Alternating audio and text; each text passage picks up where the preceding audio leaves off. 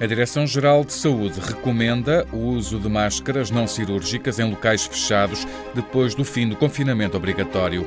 A Ministra da Saúde admite que os rastreios em lares provocaram alguns constrangimentos na testagem à Covid-19. Mais de 160 personalidades pedem um regresso possível à normalidade. Portugal registrou mais 31 mortes por Covid-19. São agora no total 535 vítimas mortais. Há mais 349 casos de infecção, por um total de quase 17 mil casos. É uma taxa de crescimento de 2,1%, a mais baixa de sempre em Portugal. Quanto ao número bruto de novos casos, é o mais baixo dos últimos 20 dias. Os dados da Direção-Geral de Saúde mostram que há mais pessoas internadas do que ontem. São 1.187 pessoas internadas, mas menos em cuidados intensivos intensivos são agora 188.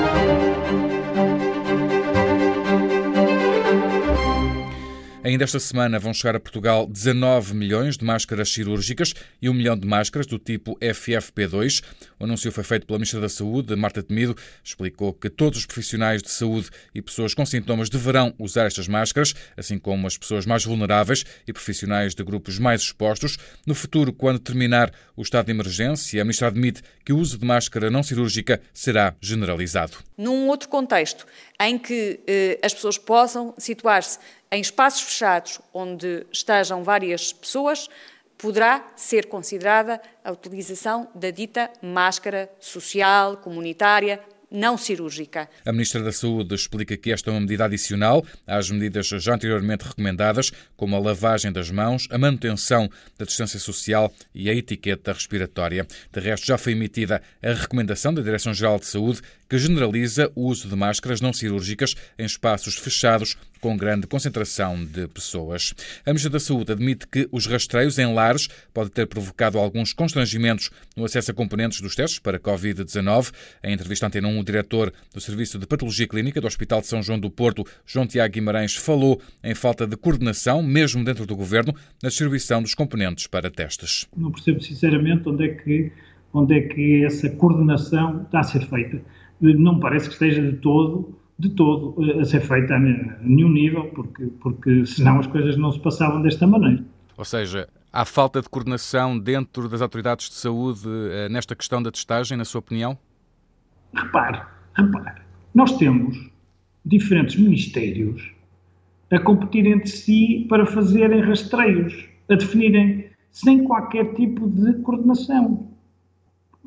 Isso é inegável. Na resposta à Ministra da Saúde, Marta Temido admitiu alguns constrangimentos. Tivemos enquanto governo, uma outra preocupação adicional, a de realizar testes em determinadas comunidades, designadamente populações idosas sujeitas a confinamento em lares. Penso que será essa um, o motivo uh, de alguns constrangimentos que têm sido suscitados sobre uh, prioridades e sobre acesso a materiais. Reação da Ministra da Saúde. Mais de 160 personalidades, entre empresários, economistas, mas também profissionais de saúde, assinam uma carta a defender um regresso à normalidade possível que respeite regras de saúde pública.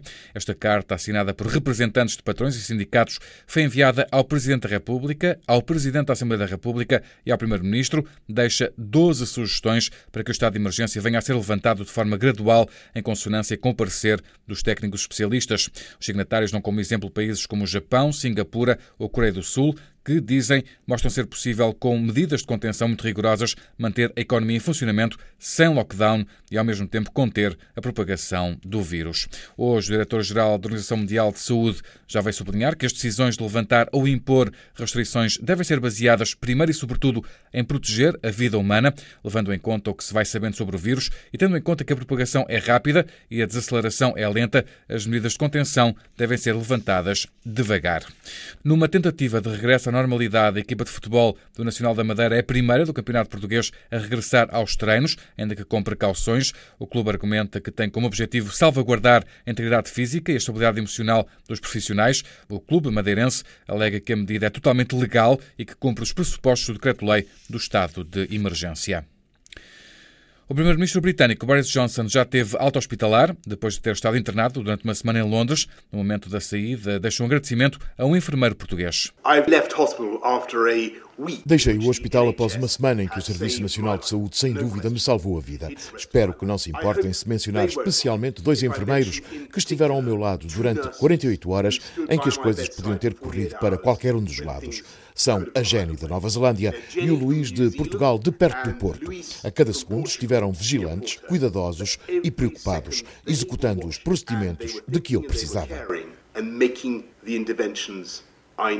Boris Johnson vai agora continuar a recuperação em casa. O mundo tem, nesta altura, cerca de 1 milhão e 900 mil casos confirmados de infecção por Covid-19. Há mais de 116 mil mortos. Na Europa, o número de novos casos e mortes tem vindo a baixar. No entanto, Itália registrou hoje uma ligeira subida no número de novos mortos, para um total já superior a 20 mil vítimas mortais. Em Espanha, tanto o número de mortos como o número de novos casos desceram de forma significativa nas últimas 24 24 horas. O número de mortos foi o mais baixo desde 22 de março.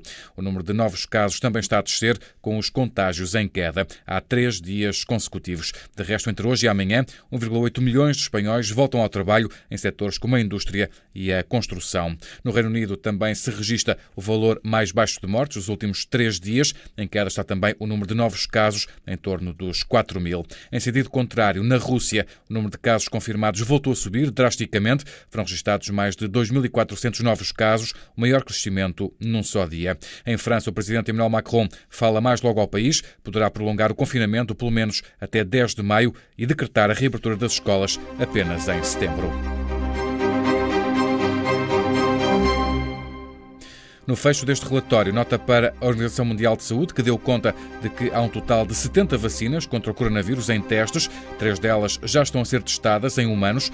O OMS deu conta de que a China e os Estados Unidos lideram a investigação. No caso da China, a vacina desenvolvida já tem autorização para os ensaios clínicos. No caso dos Estados Unidos, há duas farmacêuticas que já estão a testar o tratamento em humanos. Há ainda outras duas vacinas em fase de pré-ensaios clínicos.